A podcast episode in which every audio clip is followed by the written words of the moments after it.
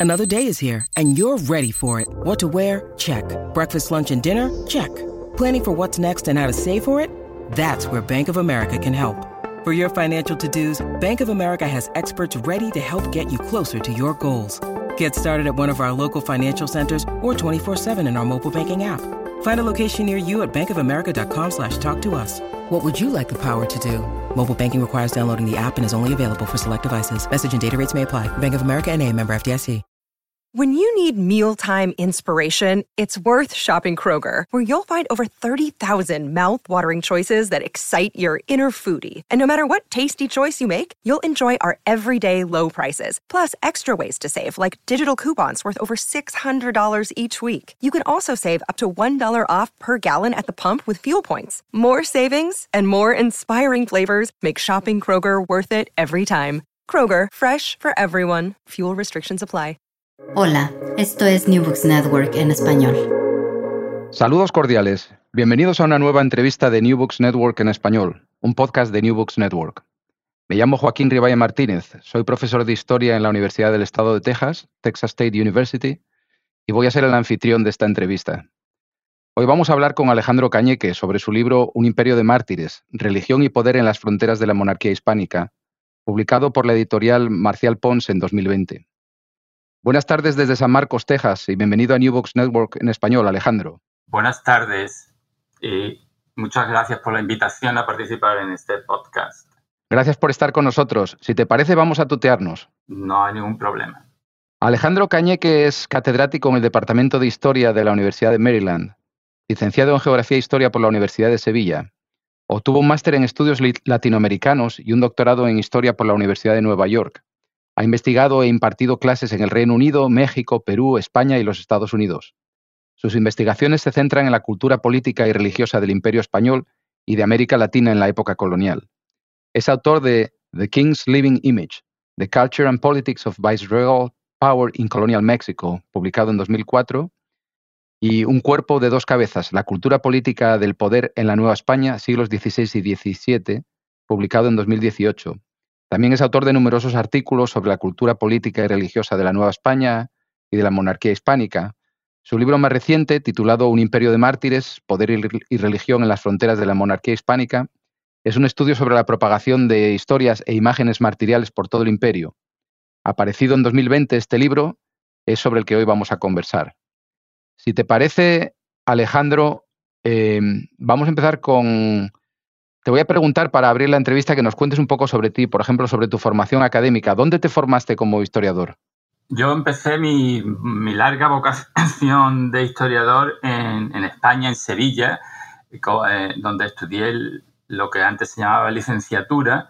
Eh, en la Universidad de Sevilla eh, estudié una licenciatura en Geografía e Historia con una especialidad en Historia y de allí, eh, años después, eh, tuve la oportunidad de ir a Estados Unidos, primero a trabajar como profesor de, secundaria, de high school, y después para continuar mis estudios de posgrado, y allí fue donde completé eh, mi doctorado en la New York University y, hasta, hasta hoy en día. Eso ha sido básicamente lo que puedo decir que desde muy joven he tenido vocación de historiador prácticamente desde los 14 años, porque antiguamente en España eh, uno tenía que, los estudiantes o los escolares tenían que decidir a los 13, 14 años si iban a estudiar letras o ciencias.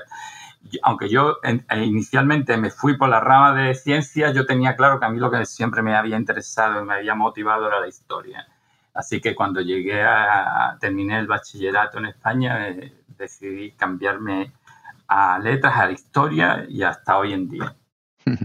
¿Qué es un mártir, Alejandro? Esta pregunta parece un poco ingenua, pero puede ser útil para, para definir el, contexto de, tu libro y el enfoque de tu libro. ¿Y de dónde, también si nos puedes decir, de dónde viene tu interés por los mártires de la monarquía hispánica en concreto?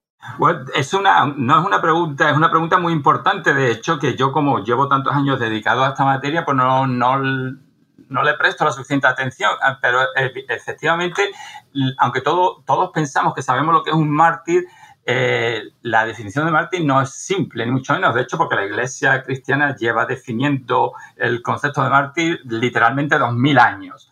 Y hoy en día, además, eh, el concepto cristiano de mártir, que es lo que primero que hay que enfatizar, se, ve interferido muy a menudo con el concepto eh, musulmán de, mártir y que son hasta cierto punto bastante diferentes.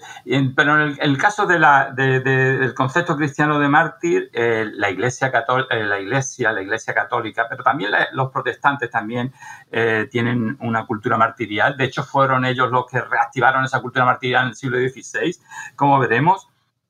El, mártir, según la Iglesia Católica, es alguien que muere in odium fidei en latín, que significa en odio de la fe. Es decir, que eh, porque si no se confundiría muchas veces, el martirio se podría confundir con un suicidio. Es decir, que tú, una persona puede tener un gran fervor religioso y pensar que en nombre de la religión cristiana se va a exponer al peligro de que lo maten, lo asesinen los infieles, los herejes, los paganos, eh, pero eso no, eso el verdadero mártir no busca la muerte.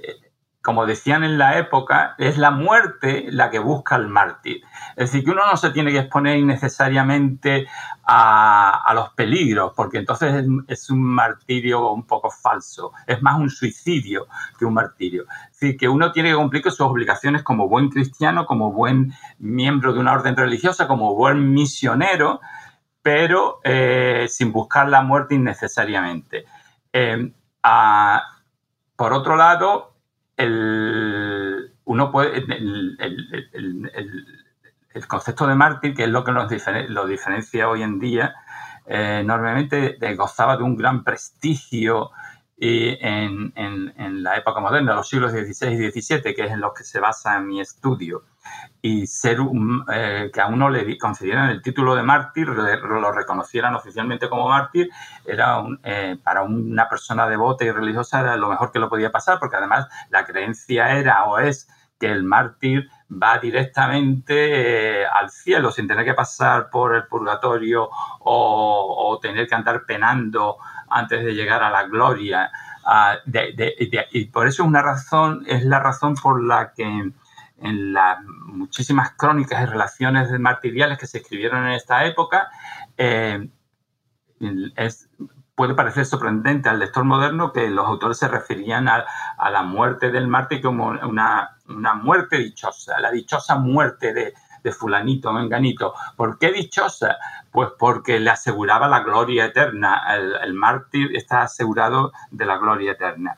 Entonces, ese, ese, eso, no cualquiera podía ser un mártir y, y, no, y el, y el, martirio, como ya dije antes, no, no se busca, es, sino que es el, el, martirio el que busca al futuro mártir.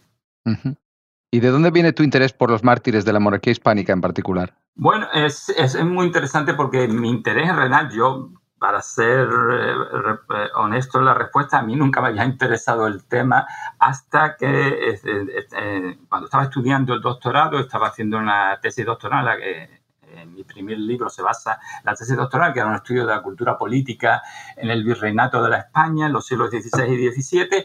Cuando estaba investigando en las bibliotecas y archivos de México y España, sobre todo en la de México, me acuerdo que me encontré con muchas historias y relaciones martiriales. Por ejemplo, una que me llamó eh, mucho la atención fue la del el martirio de San Felipe de Jesús, que era un, fraile franciscano que había sido ejecutado, crucificado, de hecho, en el Japón en el año 1596. Pero claro, yo en aquel momento no estaba, eh, mis intereses iban por otro lado y simplemente se me quedó esa imagen grabada y yo seguí con mi investigación. Pero es que según iba investigando, en las bibliotecas sobre todo, se me seguían encontrando relaciones impresas de, mártires por todo el mundo, en Japón, en Inglaterra, en el norte de África, en América, en, en, México, en Chile, en el Amazonas, etcétera, etcétera.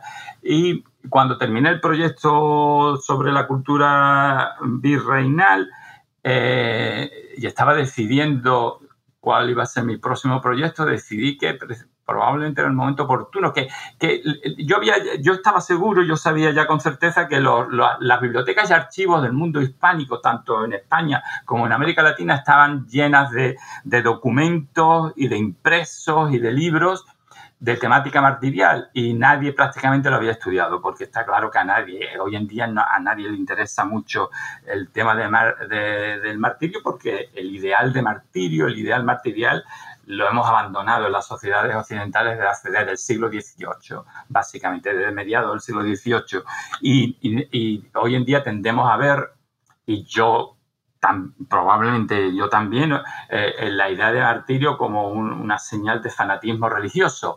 Entonces, lo que yo intento hacer en este estudio es demostrar que, el, concepto de martirio, la cultura martirial que impregnaba toda la monarquía hispánica en esos siglos era mucho más compleja que simplemente una manifestación de fanatismo religioso, que es como se había entendido tradicionalmente, por un lado, los críticos del martirio y después, eh, eh, por el otro lado, las historias martiriales siempre habían sido contadas desde un punto de vista confesional por miembros de las propias órdenes de, los, de mártires y estas eh, historias solían ser apologéticas y tener incluso un contenido devocional que a mí no me satisfacía, porque uno de los grandes argumentos, los más importantes argumentos que yo hago en mi libro es que la idea del martirio, el concepto de mártir es mucho más amplio que un concepto religioso, no es un estrictamente religioso. A mí lo que me interesa en este libro es estudiar la intersección de religión y política, el, concepto,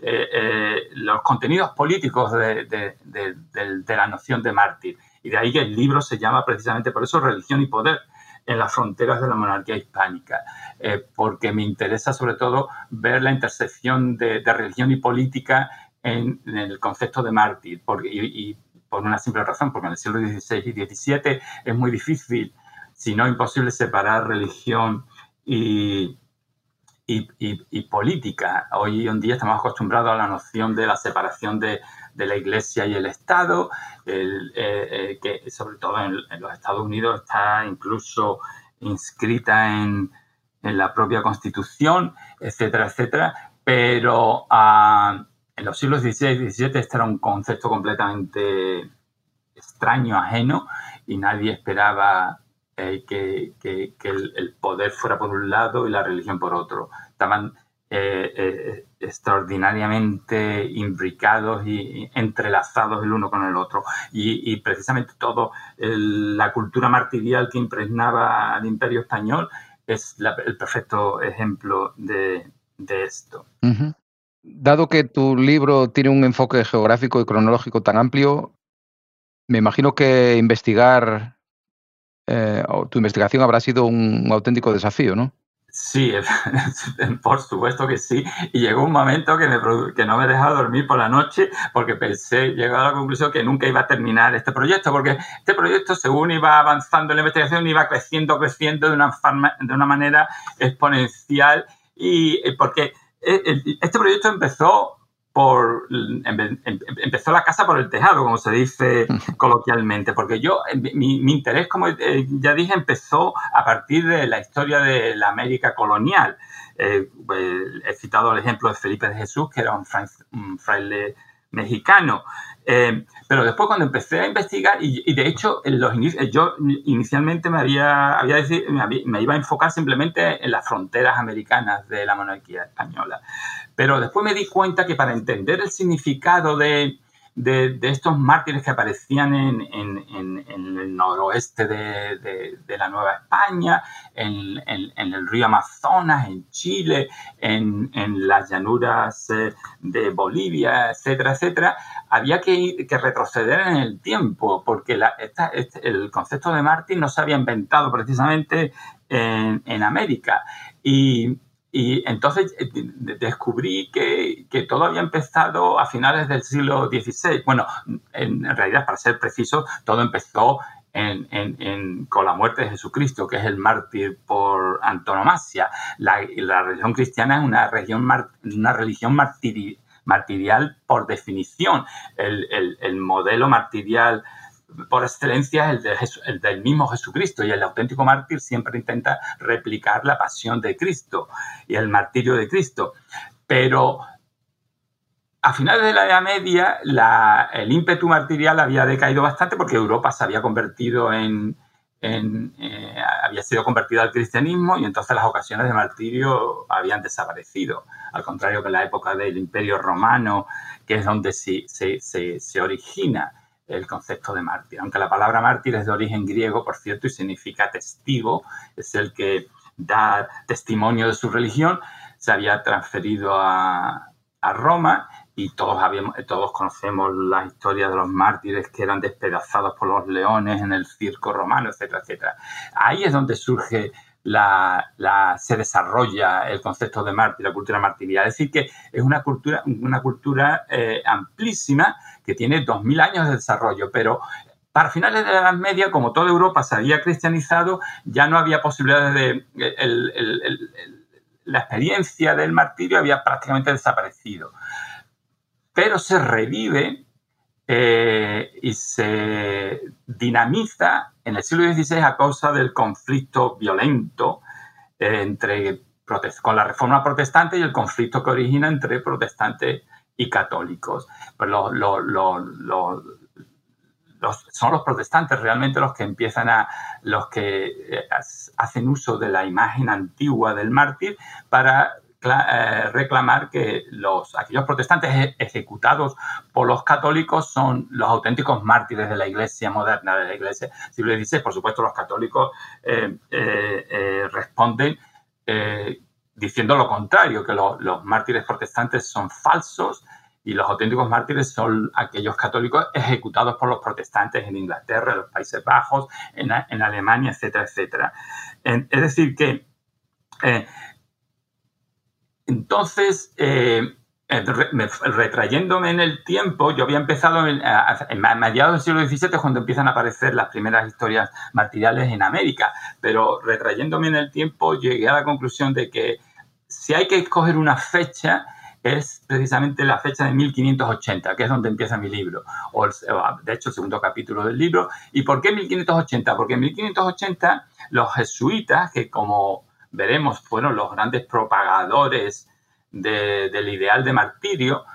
Y los jesuitas es una orden bastante moderna porque se había fundado eh, básicamente 20 eh, años antes, hacia 1540, Ignacio de Loyola, Francisco Javier habían creado esta nueva orden, la, la Compañía de Jesús, y eh, pero volviendo al tema, en 1580 los jesuitas deciden enviar una misión a Inglaterra a intentar, bueno, hay un debate entre los historiadores eh, británicos de si estos jesuitas iban a reconvertir a los británicos al catolicismo después de la reforma anglicana o iban simplemente lo que querían eran eh, servir o a facilitar la práctica de su religión a los católicos que todavía existían eh, en Inglaterra después de la reforma anglicana de Enrique VIII, que muchos de ellos vivían en la clandestinidad, por supuesto. Mm. El caso que en 1580 pero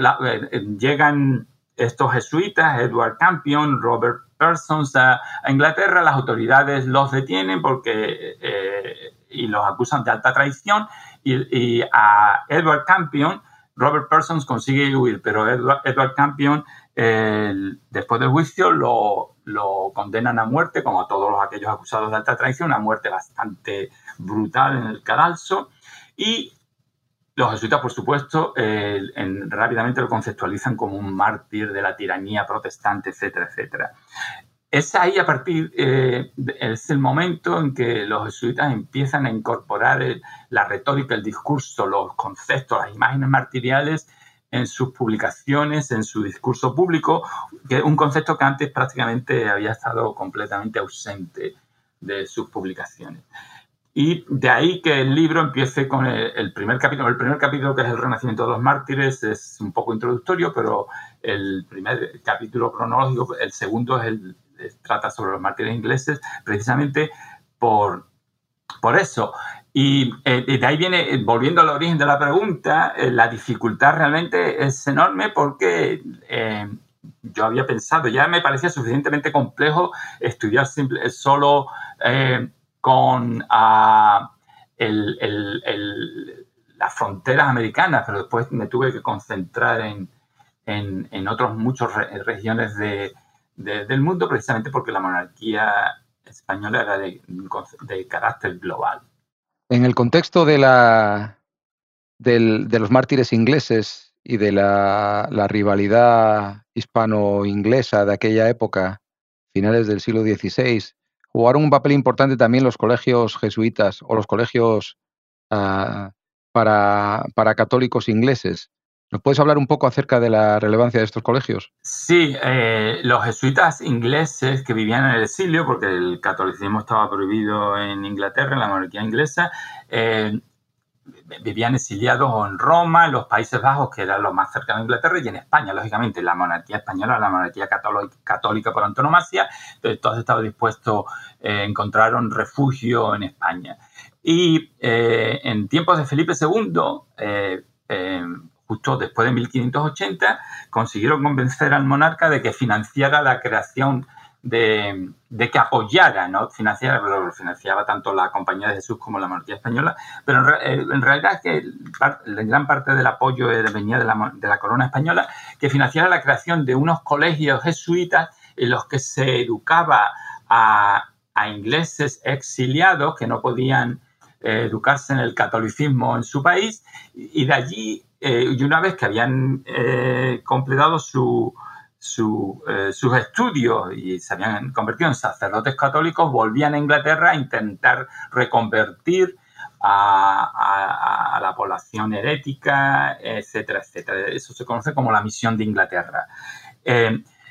Por supuesto, la, monarquía inglesa ah, tenía una opinión muy negativa y, lanzó una campaña de propaganda en contra de, estos colegios ingleses. por supuesto, se creó un gran debate, no solo en España, en toda Europa, pero sobre todo entre España e Inglaterra, de si estos jesuitas eran, eran, se les podía acusar de traición o simplemente ellos lo que estaban haciendo era intentar eh, predicar su religión. Y, los, los jesuitas intentaron separar la política de la religión, volviendo al tema inicial, mientras que la corona británica insistió en juntar las dos cosas y acusar a los jesuitas de intentar derrocar a la, a la monarquía británica, mientras, o la monarquía inglesa, mientras que los jesuitas siempre insistieron que su intención no era intentar derrocar el gobierno a, a la reina Isabel I, sino el atender a las necesidades religiosas de la población católica que todavía existía en, en Inglaterra. Lógicamente, eh, la acusación, si, si se les reconocía este argumento, no se les podía acusar de alta traición y condenar a muerte. Esa es la gran importancia. Y, y por supuesto, eh, algunos historiadores, incluido eh, yo, mismo, nos referimos a estos colegios, o ellos mismos se referían a, a, estos colegios como, como fábricas de mártires, porque se sabía que era muy probable que cuando estos estudiantes volvieran a Inglaterra los, detuvieran en algún en un momento mm, más pronto que tarde, los acusaran de traición y los ejecutaran en público. y de ahí que, la, retórica martirial, el ideal de martirio estaba eh, fuertemente, estos colegios estaban fuertemente impregnados con este ideal todos los estudiantes que, iban a, estudiar estos colegios eh, estaban movidos, les movía el ideal martirial ah, porque sabían que era muy probable o muy posible que si volvían a Inglaterra acabaran siendo ejecutados. Eh, por supuesto, también los colegios sirvieron para difundir por toda Europa y las imágenes de la crueldad de la monarquía inglesa, del sacrificio, la constancia religiosa de los mártires ingleses, etcétera, etcétera, porque también publicaban, ah, eh, también los colegios publicaban también abundantes relaciones y historias. Cada vez que ejecutaban a algún, algún estudiante inglés del colegio, de estos colegios, se, rápidamente se publicaba una relación impresa que circulaba por toda Europa. Algunas veces incluso se traducían a otros idiomas o las publicaban en latín, que era la lengua internacional en la época. Y eh, eso contribuyó a darle visibilidad a, este, a, esta noción o al concepto de martirio y a la cultura martirial que, era tan importante en esta época. Al mismo tiempo que, tenían lugar eh, estos conflictos religioso-políticos en, en, Europa, existía otra frontera en el Mediterráneo donde que también produjo sus propios mártires, ¿no? O así lo, lo declararon algunos contemporáneos. Háblanos un poco acerca de, de este mundo de cautivos y mártires cristianos en la frontera mediterránea con el Islam. Sí, este es un mundo completamente diferente al mundo inglés. Los mártires del norte de África son mártires del Islam. Eh, hay que, no podemos olvidarnos que si en el norte de Europa existía un conflicto violento entre eh, religioso entre protestantes y católicos, en el sur de Europa, en el Mediterráneo, el Mediterráneo era la gran frontera entre la, cristiandad y el, y el Islam. El norte de África y estaba gobernado por el Imperio Otomano, que competía directamente con el Imperio Español, y eh, todos hemos oído hablar de la batalla de Lepanto en 1572, pero la batalla de Lepanto, que siempre se ha presentado sobre todo en el mundo hispánico como la gran derrota del poder musulmán y del poder islámico, en realidad no, no, no fue tan decisiva. Fue decisiva para, a partir, después de la batalla de Lepanto, los ejércitos eh, turcos, otomanos y católicos, sobre todo español e italiano, dejaron de, enfrentarse. Las armadas de estas dos grandes potencias dejaron de enfrentarse en el Mediterráneo, pero el conflicto siguió, siguió durante un siglo. Y una de las consecuencias más notables de este conflicto fue la presencia de cautivos eh, cristianos en el norte de África. Aunque todos hemos oído hablar de los cautivos del norte de África, porque el famoso escritor el mismísimo Miguel de Cervantes fue cautivo a finales del siglo XVI en, en Argel, también había muchos, infinidad de cautivos musulmanes en España, Italia, Francia, etcétera, etcétera. Es decir, que no eran solo cautivos cristianos. Pero lo interesante y lo relevante para, eh, mi estudio es que esto eh, eh, las víctimas, los mártires del norte de África no eran miembros de las órdenes religiosas, sino que eran, eh, podían ser cautivos de cualquier naturaleza. Generalmente, si la víctima era eh, eh, un, el miembro de una orden religiosa, mucho mejor. Pero lo que la literatura de cautivos, la literatura martirial centrada en el norte de África, lo que, lo que hizo fue conceptualizar a todo, todo aquel cristiano que era ejecutado por las autoridades, autoridades islámicas o otomanas del norte de África, se le conceptualizaba como un mártir cristiano porque habían, habían sido ejecutados eh, por, por, odio, por el odio que los musulmanes le tenían a la religión cristiana, que es la condición indispensable para que alguien se, pueda, se le pueda calificar de mártir.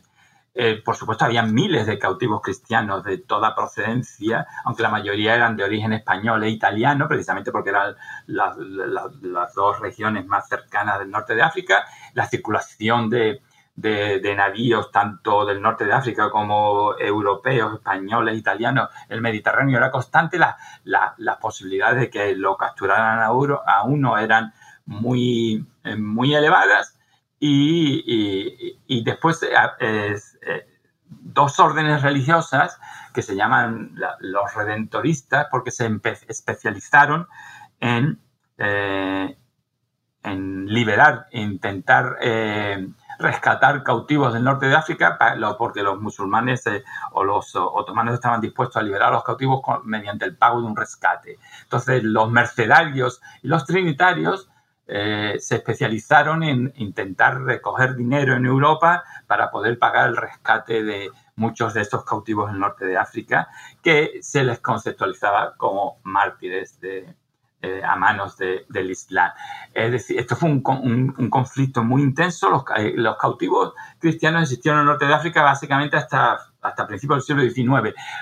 pero lo que pasa es que fue desde finales del XVI hasta mediados del XVII cuando que es lo que yo, a lo que yo me refiero como la edad dorada del martirio, que va generalmente de son unos 60 años que van de 1580 a 1640, cuando se produce el mayor eh, despliegue de imágenes e historias materiales y es en esta época cuando se escriben eh, algunas obras muy notables eh, de cautiverio del norte de África y que están totalmente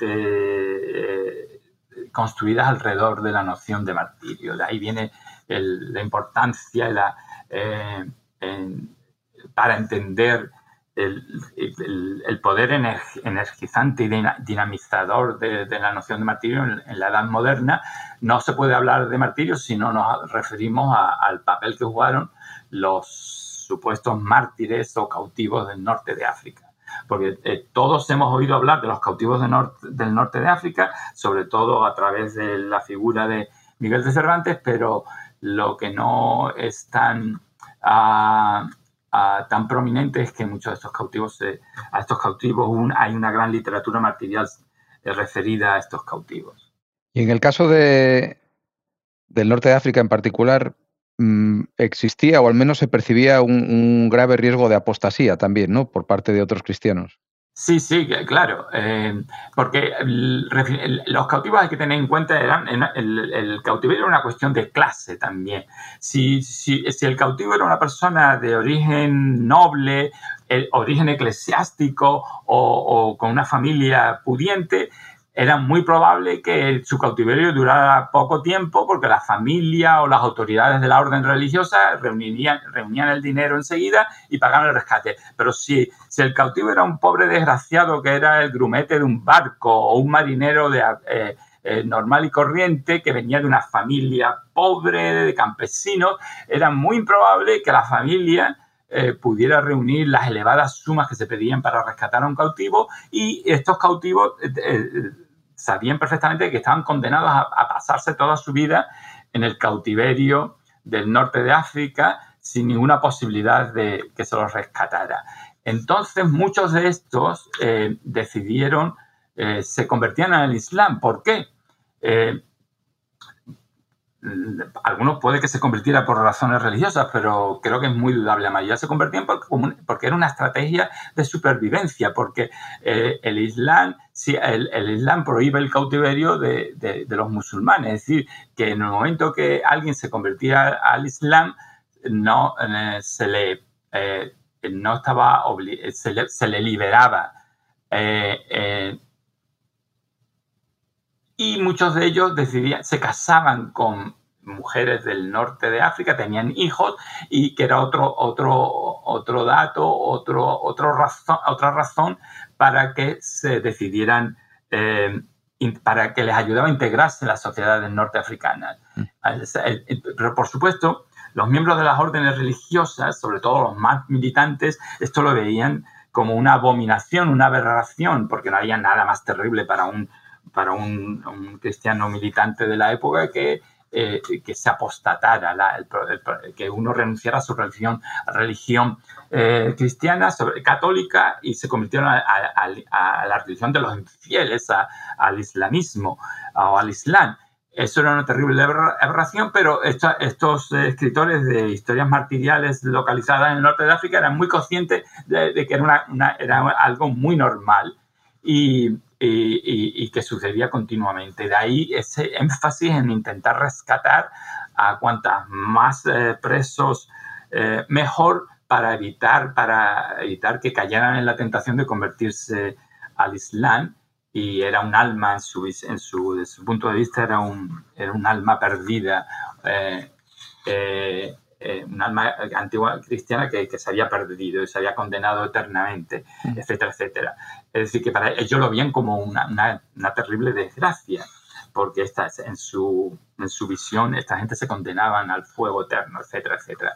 Pero lo que hay que tener en cuenta es que si tú eras eh, una persona de origen humilde, que, ya había llegado a la conclusión de que nunca jamás se te iba a rescatar, eh, lógicamente eh, era una, acción, esta, esta llamada apostasía era una acción que tenía eh, toda la lógica del mundo. y muchos de ellos efectivamente lo hicieron se integraron a la sociedad norteafricana y ya en muchos de ellos, aunque es muy difícil seguir la, pista de esta gente porque lógicamente no dejaron rastros escritos, al contrario que los aristócratas y los, y los eclesiásticos que eran los que escribían eh, historias, memorias, cartas en la época, es muy fácil seguir el rastro del cautiverio de Miguel de Cervantes porque era el gran se convirtió en un gran escritor y nos dejó incluso obras de teatro que profundamente influidas por su experiencia del cautiverio, pero el, hijo de un campesino eh, sin medios, lógicamente no dejó nada escrito y es muy difícil eh, eh, rastrear, identificar la trayectoria vital de esta gente, pero con un poco de sentido común se puede llegar a entender las acciones de, estos individuos. Vamos a a desplazarnos unos cuantos miles de kilómetros hacia el este, ahora siguiendo un poco la estructura de tu libro. Y me imagino que muchos de, nuestros oyentes eh, conocerán la, reciente película dirigida por Martin Scorsese, Silence, que me imagino que en, español o en castellano se habrá llamado Silencio, aunque nunca se sabe porque ya sabes que en el mundo hispano a veces las, las traducciones de los títulos tienen poco que ver con el original.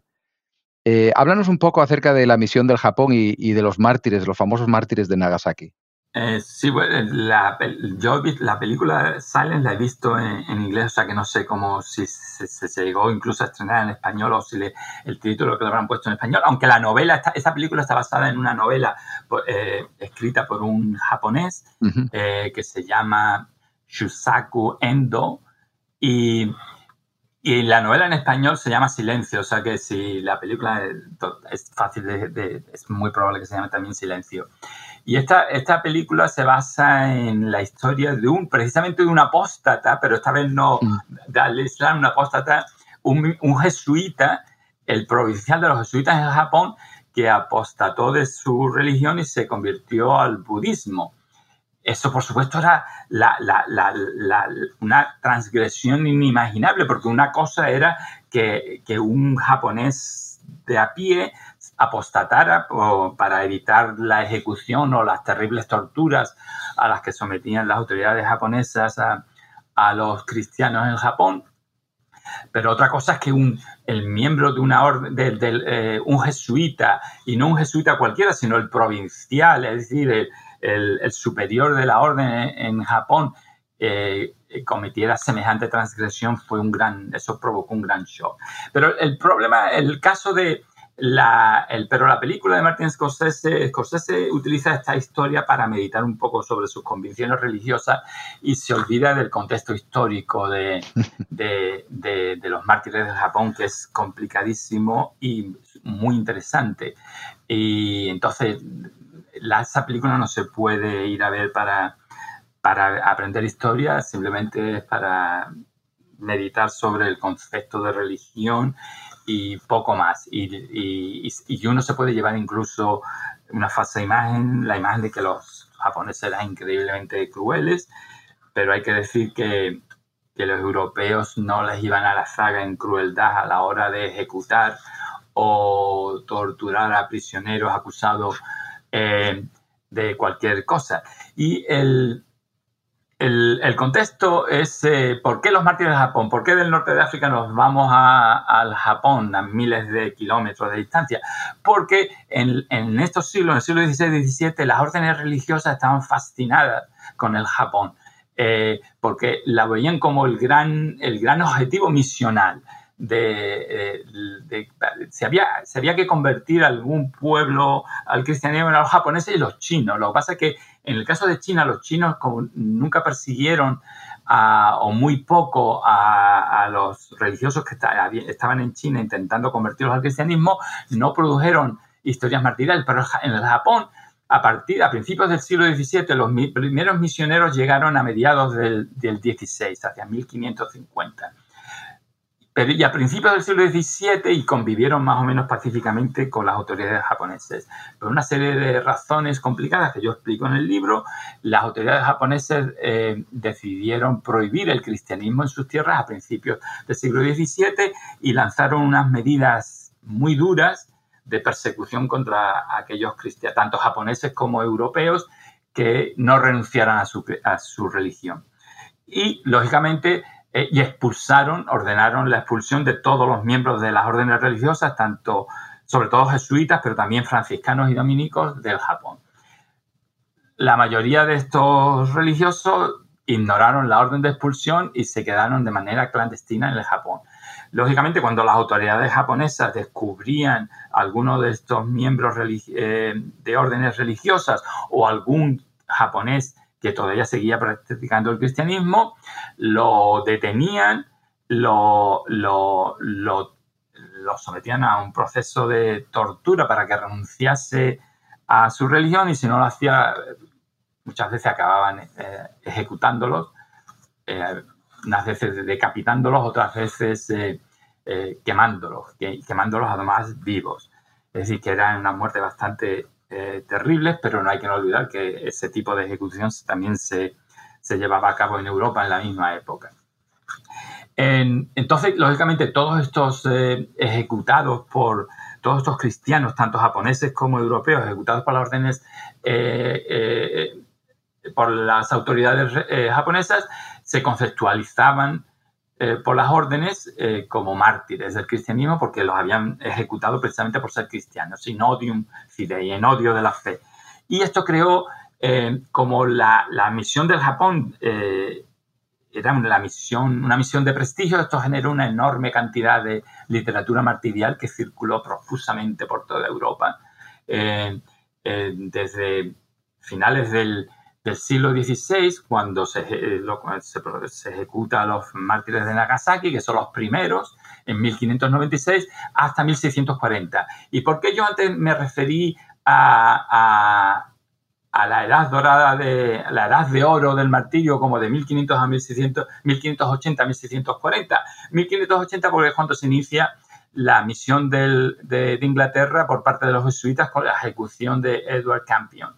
Y 1640 porque es cuando se cierra el Japón definitivamente a toda presencia europea y no queda ni rastro de... y se, eh, estirpa el cristianismo de, del Japón y desaparecen las órdenes religiosas del Japón en 1640. Eh, lógicamente ya no, ya no vamos a encontrar relaciones martiriales eh, del Japón después de 1640, pero entre 1600, 1610 y 1640 los europeos reciben un auténtico bombardeo de historias martiriales porque las historias martiriales se sucedían continuamente, publicadas sobre todo por los jesuitas, pero también los franciscanos y los dominicos.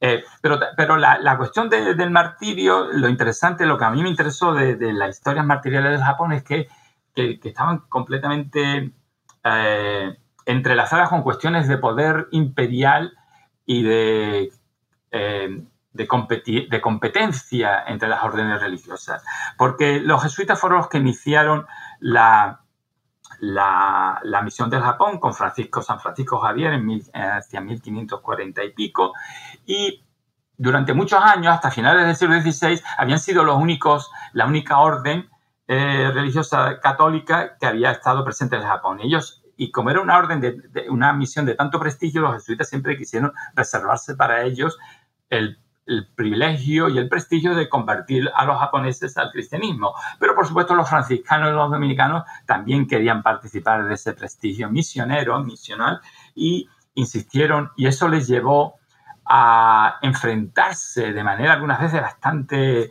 em, bastante ah, ah, eh, intensa y, y violenta, por lo menos verbalmente, eh, con los jesuitas, porque se, crearon dos grupos de presión, tanto en, la Corte de Madrid como en Roma ante el papado. Por un lado estaban los jesuitas que, eh, y por el otro lado estaban los, franciscanos y los dominicos. Los jesuitas generalmente recibían el apoyo de la corona portuguesa, porque eh, aunque la cosa también es más complicada, como ahora veremos, y los franciscanos y los dominicos recibían, tendían a recibir el apoyo de la corte de la corona española. Pero la complicación viene porque da la casualidad que entre 1580 y 1640 las coronas españolas, española y portuguesa estuvieron unidas bajo la dinastía de los Austrias, de los Habsburgo. Eh, Felipe II se convirtió en 1580 precisamente en Felipe I de Portugal. Es decir, que el monarca español, los monarcas españoles también eh, eh, eh, tenían autoridad sobre las posesiones en Asia de la corona portuguesa, porque eran la dinastía reinante en Portugal. Pero, pero eh, como la, monarquía española, el imperio español era una monarquía compuesta, como dicen los historiadores, es decir, que respetaba las características tanto jurídicas como culturales e históricas de cada territorio que componía la, monarquía, los monarcas españoles nunca le, eh, dejaron que los portugueses siguieran administrando sus posesiones en Asia y en África eh, por sí mismos. Y de ahí viene esta competencia eh, de, hasta qué punto quién tenía jurisdicción sobre la misión de Japón, la corona, los portugueses o los castellanos españoles, y, de ahí este tipo de alianza político, de alianzas política, político-religiosas que se crearon y que, y que crearon una serie de debates bastante agrios entre los jesuitas por, un, por una parte y los dominicos y los, eh, franciscanos por la otra. Eh, y de ahí este, este, entrelazamiento sin el cual no se entiende eh, los conflictos que produjo la presencia de tantos mártires en el Japón. De hecho, uno de los argumentos que yo hago en el libro es que los mártires se utilizan como arma arrojadiza por parte de las órdenes religiosas para conseguir sus propósitos o, apoyos o, hasta el punto de que los, franciscanos eh, o los jesuitas niegan que los mártires franciscanos sean auténticos, mientras que los dominicos y los franciscanos hacen lo propio, negando que lo, acusando de cobardía a los, a los jesuitas y negando que, que, que, estén interesados en realmente convertir al cristianismo a, a los japoneses, etcétera, etcétera. Esto nos, lleva, nos llevaría a hablar sobre los métodos de conversión por parte de los, de los jesuitas, que eran muy diferentes, eran, los jesuitas siempre fueron más acomodaticios que respecto a la cultura eh, japonesa que los franciscanos y los eh, dominicos, etc. Es, muy, es un tema muy complicado y que nos llevaría a otro, otro tipo de discusión. Las últimas fronteras martiriales que exploras en tu libro son las del Nuevo Mundo, ¿no? o el hemisferio occidental. ¿Cuáles fueron las peculiaridades de la experiencia martirial, sobre todo de los jesuitas, en, el contexto americano? Sí, eh, de hecho, el libro concluye yo, yo empecé la investigación en América, pero el libro concluye en América. ¿Por qué? Por una simple razón. Es porque antes de 1640, y ya hemos dicho eh, anteriormente que, 1600, que la época dorada de, la época de oro del martirio, de la cultura martirial o del ideal de martirio va de 1580 a 1640. En 1640 es cuando se cierra definitivamente la misión del Japón y los jesuitas empiezan a centrar su interés evangelizador, porque los jesuitas nunca perdieron su ímpetu misionero, entonces empiezan a centrar su interés misionero en las remotas y enormes y extensas fronteras eh, americanas del, Imperio Español. Y, eh, y decir que, antes de 1640 no encontramos historias, ni crónicas, ni relaciones martiriales eh, localizadas en el Nuevo Mundo, por la simple razón de que no había empresas misioneras Nuevo Mundo. Porque en América sucede una cosa muy interesante. Eh, por supuesto, los franciscanos fueron los que convirtieron inicialmente, los franciscanos los dominicos fueron los que convirtieron inicialmente a las poblaciones indígenas de, México y Perú al cristianismo, pero para mediados, para finales del siglo XVI habían perdido su ímpetu misionero, estaban cómodamente eh, instalados en sus parroquias y, doctrinas eh, indígenas y fueron los jesuitas los que tomaron el, relevo evangelizador, pero ahora el, trabajo de, conversión estaba centrado en las remotas fronteras, remotas por supuesto para los europeos, no para los indígenas que vivían allí, pero remotas eh, fronteras eh, y aisladas fronteras de, la monarquía española eh, de América. Y Ah, y por supuesto, cuando ellos empiezan a, interesarse por la conversión de estas poblaciones que, no estaban sometidas al dominio español, es precisamente cuando se cierra la, gran frontera martirial del Japón. Y, es, cuando todavía está en pleno auge, en plena efervescencia, el ideal de martirio. Y lógicamente no es por casualidad que en las décadas de 1640 comienzan a aparecer una serie de relatos martiriales centrados precisamente en estas eh, fronteras americanas, en Sinaloa, en el noroeste de, lo que es hoy México, en Chile y en el Paraguay. porque allí era donde inicialmente habían establecido los jesuitas misiones eh, eh, hacia las poblaciones indígenas que no estaban todavía sometidas al dominio español. Y así a lo largo de todo el siglo XVII y, hasta mediados de, y básicamente hasta, 1767, cuando se expulsa a los jesuitas de, todos los territorios de la monarquía hispana, eh, los jesuitas continuarán su labor evangelizadora, creando y estableciendo nuevas misiones eh, o fronteras misionales a lo largo y ancho del imperio, hasta crear lo que yo defino como un imperio misional en las fronteras del Imperio Español de América. y, el, lógicamente, un imperio misional y un imperio martirial, porque crearon este imperio misional con la ayuda, eh, con una pequeña ayuda de, la sangre martirial, porque en todas estas crónicas misionales que ellos eh, publicaban para dejar constancia de los avances y progresos de su labor evangelizadora, la retórica martirial, las imágenes y la, noción, las nociones martiriales jugaban un papel primordial. Pero este, este, la importancia de estas imágenes irá decayendo a lo largo del siglo XVIII y para cuando los jesuitas sean expulsados de, la monarquía, el ideal de martirio eh, habrá prácticamente, los jesuitas habrán abandonado, los jesuitas que habían sido sus grandes propagadores, los maestros de la crónica martirial, para mediados del siglo XVIII lo habrán abandonado prácticamente ya y ya no jugará ningún papel relevante. La producción martirial se, se daba tanto en forma de textos como de imágenes. Eh, ¿Quiénes eran los destinatarios de, estos textos e imágenes? ¿A quién, iba, ¿A quién iba dirigida toda esta producción material? Es una pregunta eh, muy interesante y un poco difícil de contestar, porque en teoría la pregunta, la respuesta rápida sería que iba destinado a todo el mundo, a todo creyente, y efectivamente era así. La gente, estos autores escribían para cualquier eh, persona devota que estuviera interesada en saber de los progresos de la conversión de las poblaciones infieles y paganas de todo el mundo. Pero lógicamente, ah,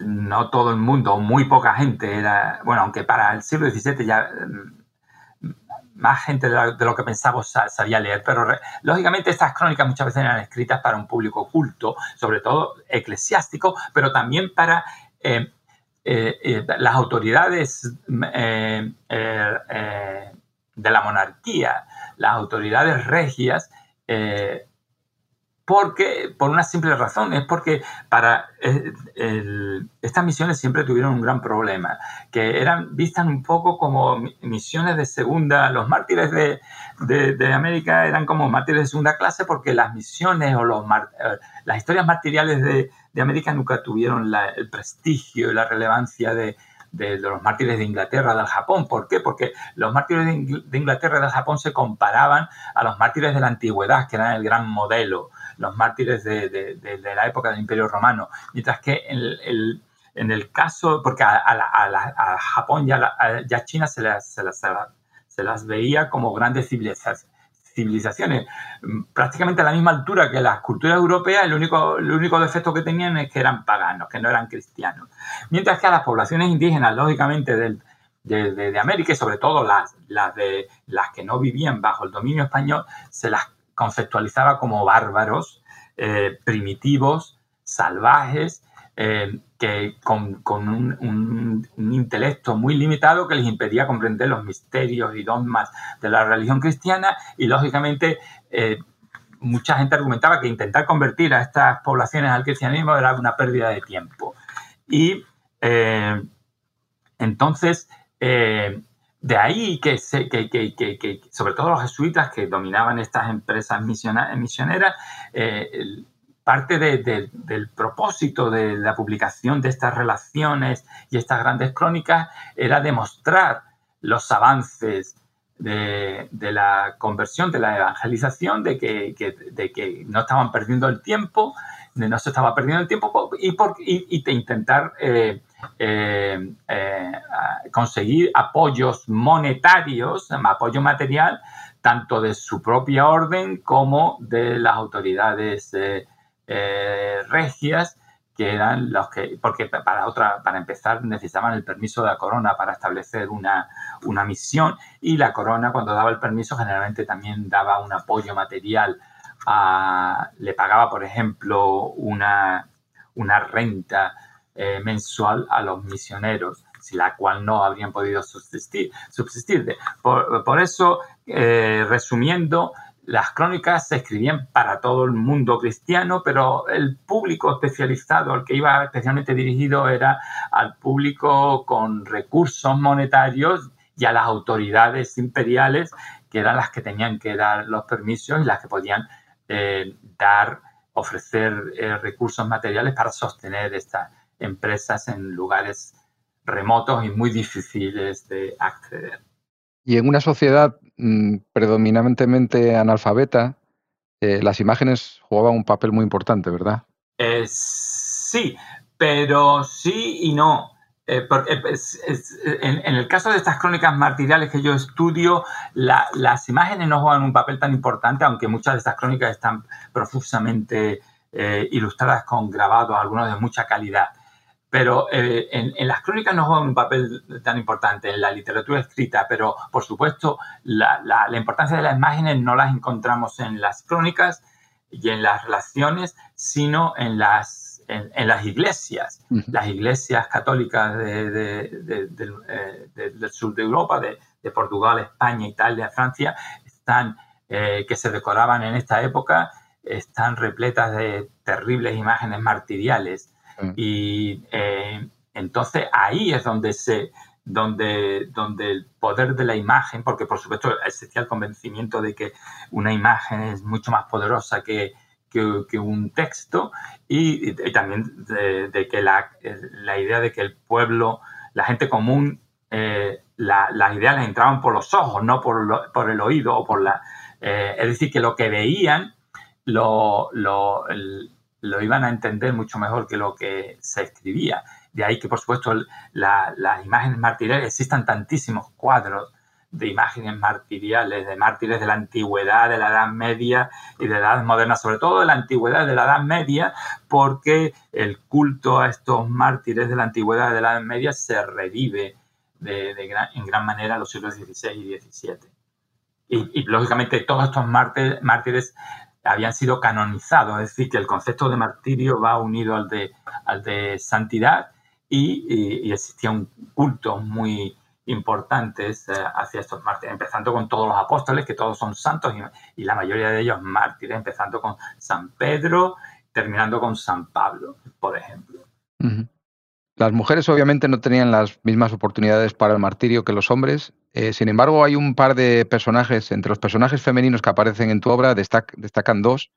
Luisa de Carvajal y Mendoza en Inglaterra y María de Jesús de Ágreda eh, en España, aunque según algunos puede haber estado en varios sitios a la vez. ¿Nos hablas un poco acerca de estos dos personajes?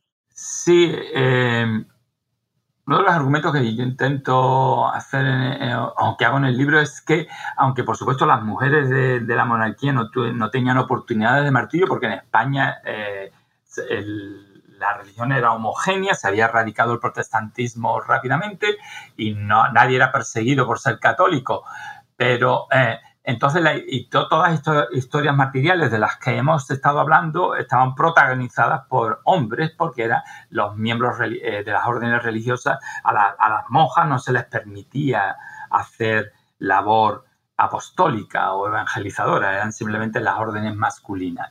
Pero esto no quiere decir que las mujeres de la monarquía no, eh, no poseyeran un ímpetu martirial, un deseo martirial.